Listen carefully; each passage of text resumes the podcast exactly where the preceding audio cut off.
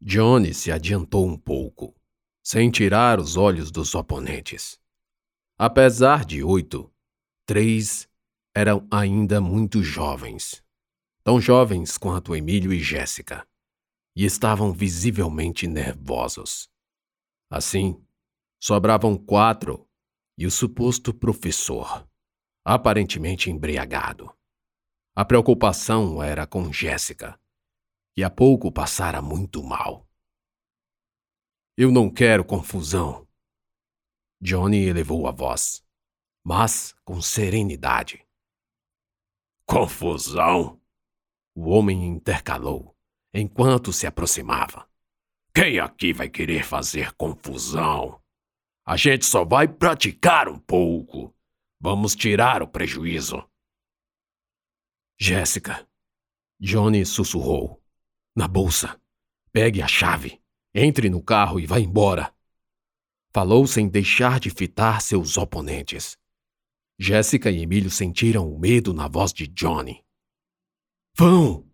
ordenou aos dois, que apressaram o passo na direção do carro. Os oponentes ignoraram Emílio e Jéssica.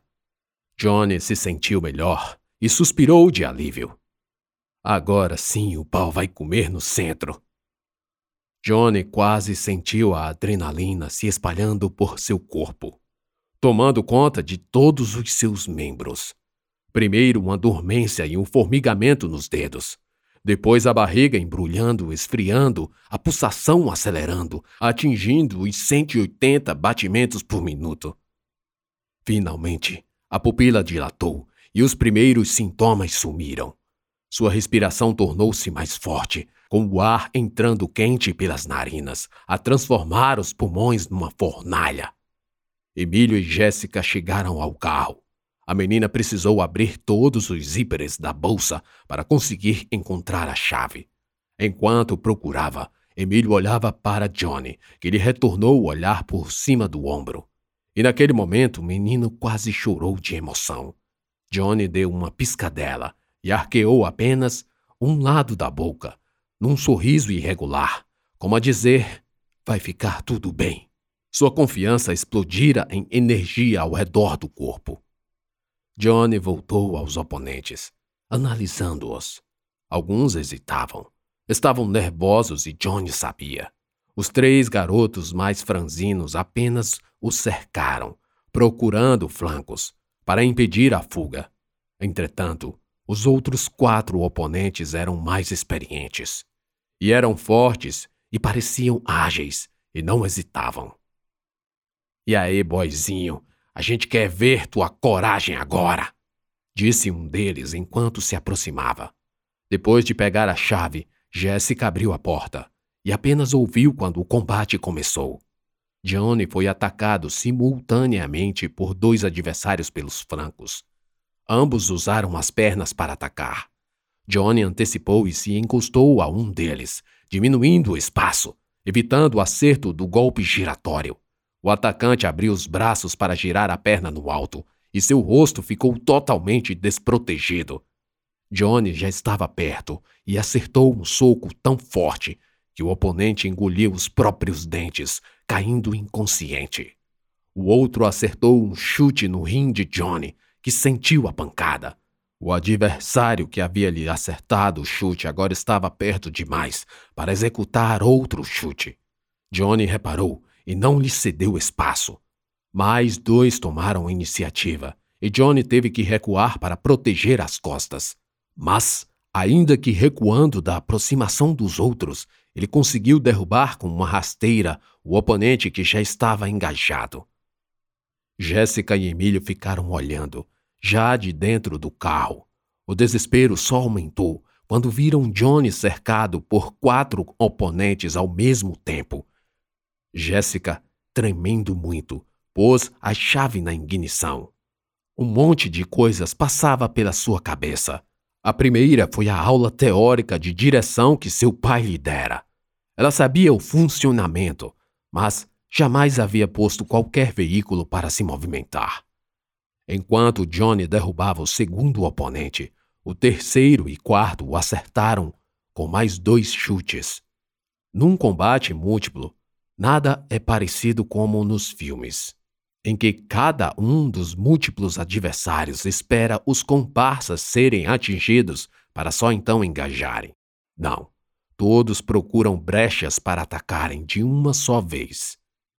O chute frontal acertou o estômago de Johnny e a giratória foi aparada com um dos antebraços. Mesmo causando muito dano, não feriram áreas vitais. Johnny continuava de pé, o que era indispensável. Após absorver o impacto dos golpes, preparou um contragolpe. Você sabe dirigir? Emílio perguntou, ainda chorando. Não, não sei. Quer dizer, só na teoria. Hum, não existe só teoria para dirigir. Não sei. Jéssica respondeu também expulsando lágrimas.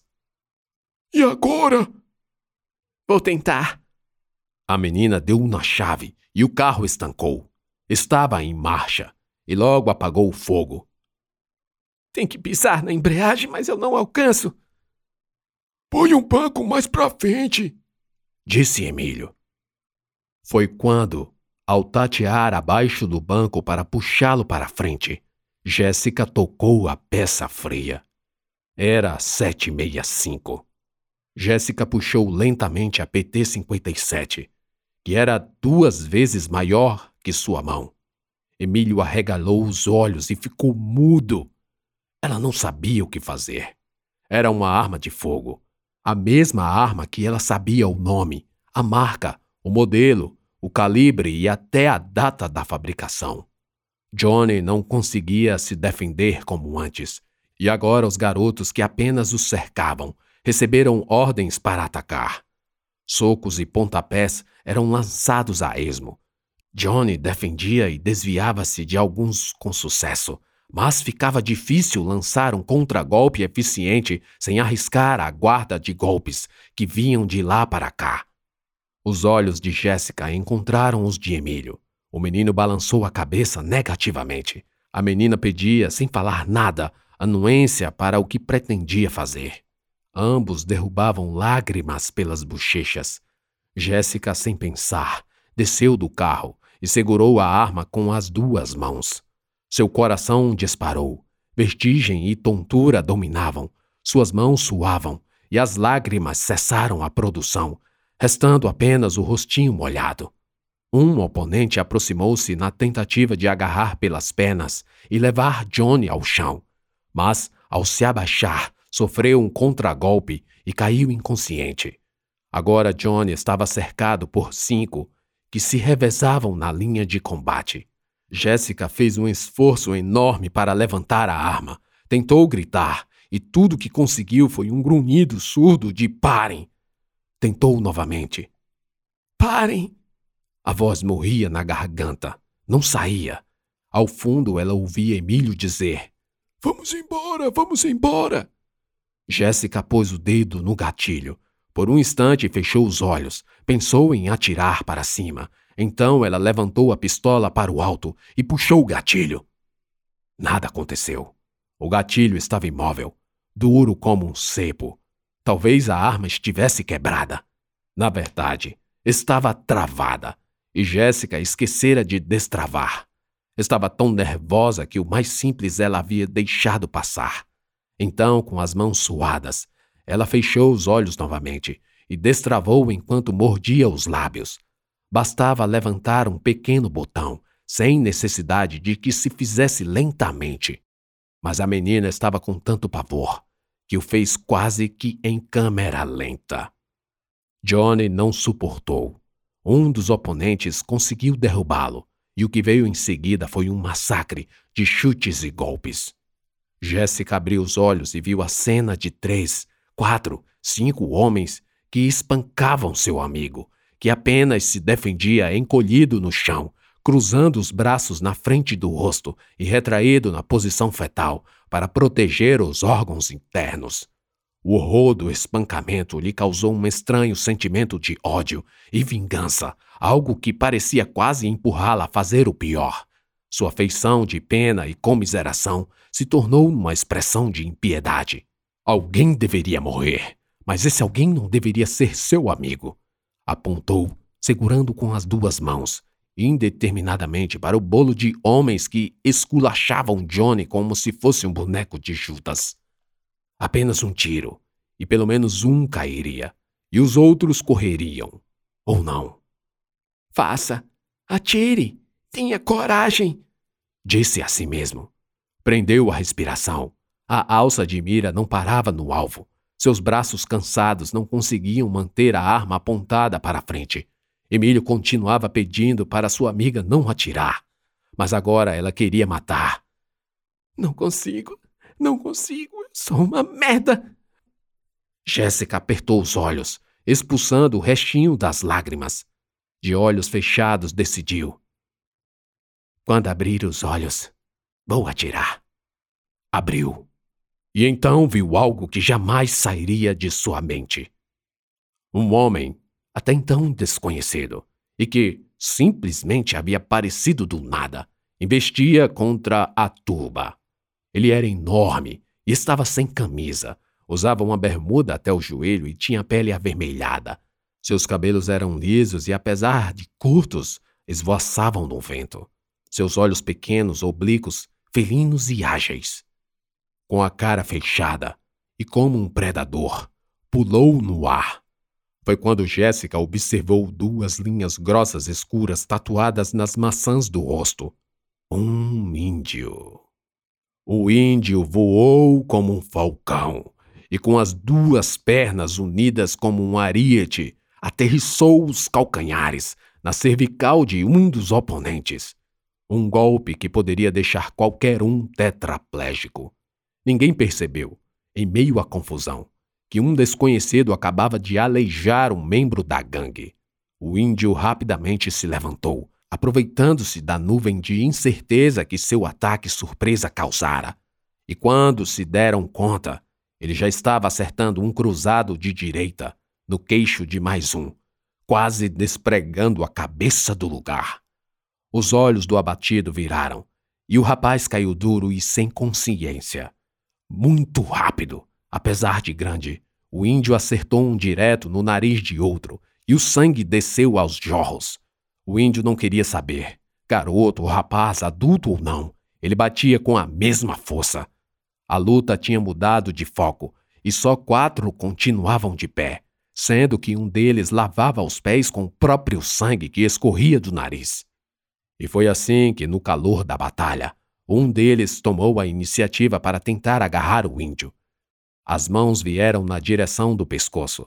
Quando estavam perto, para segurá-lo, o índio foi mais rápido e acertou um gancho, nocauteando mais um.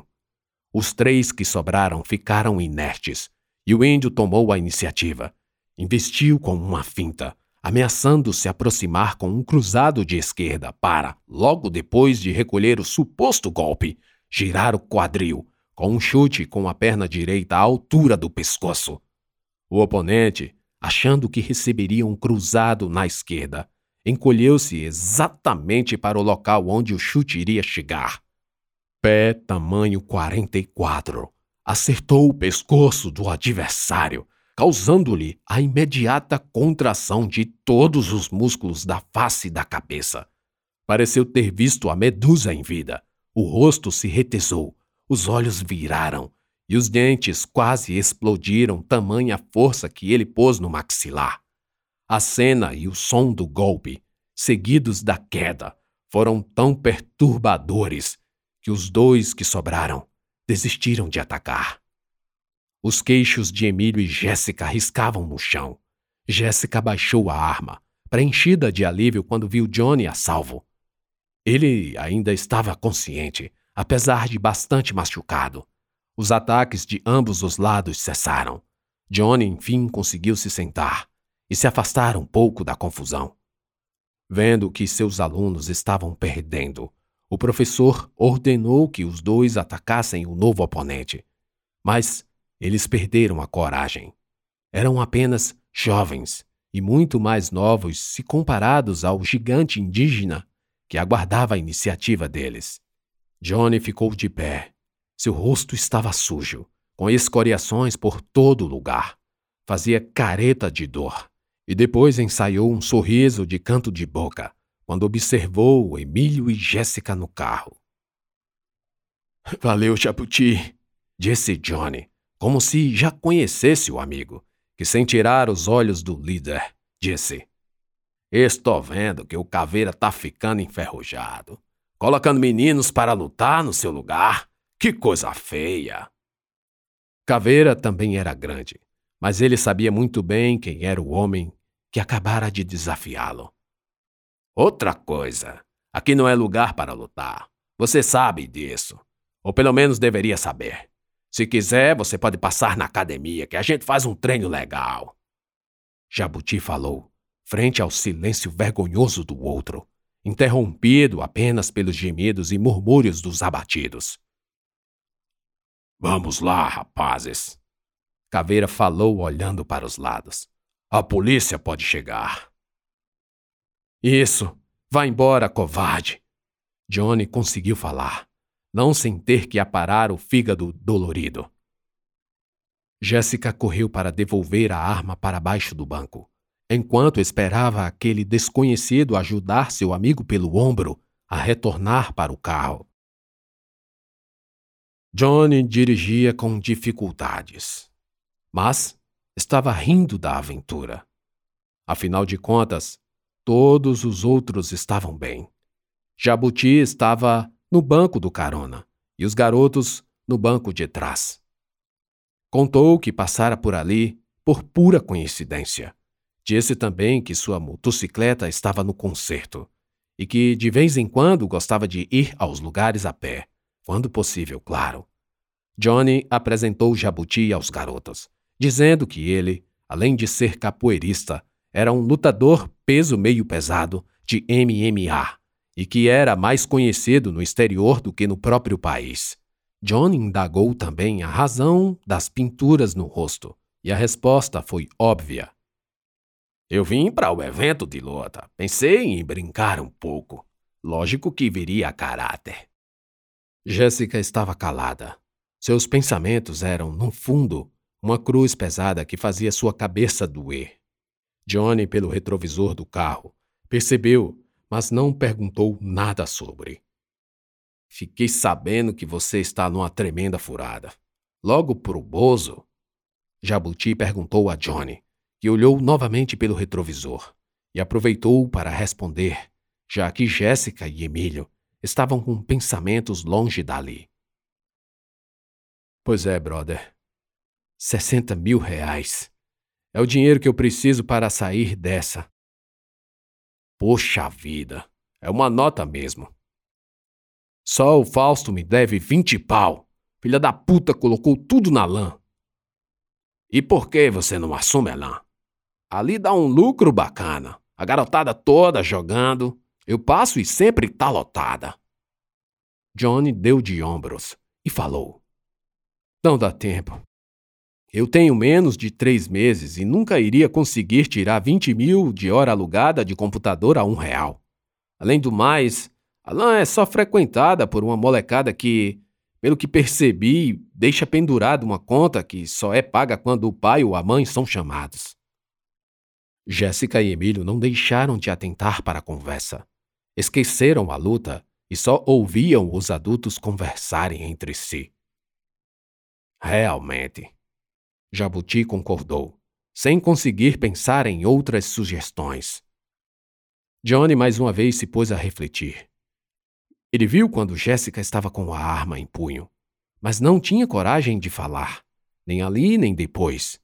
Viu que Emílio também sofreu, pela segunda vez, um grave momento de perturbação.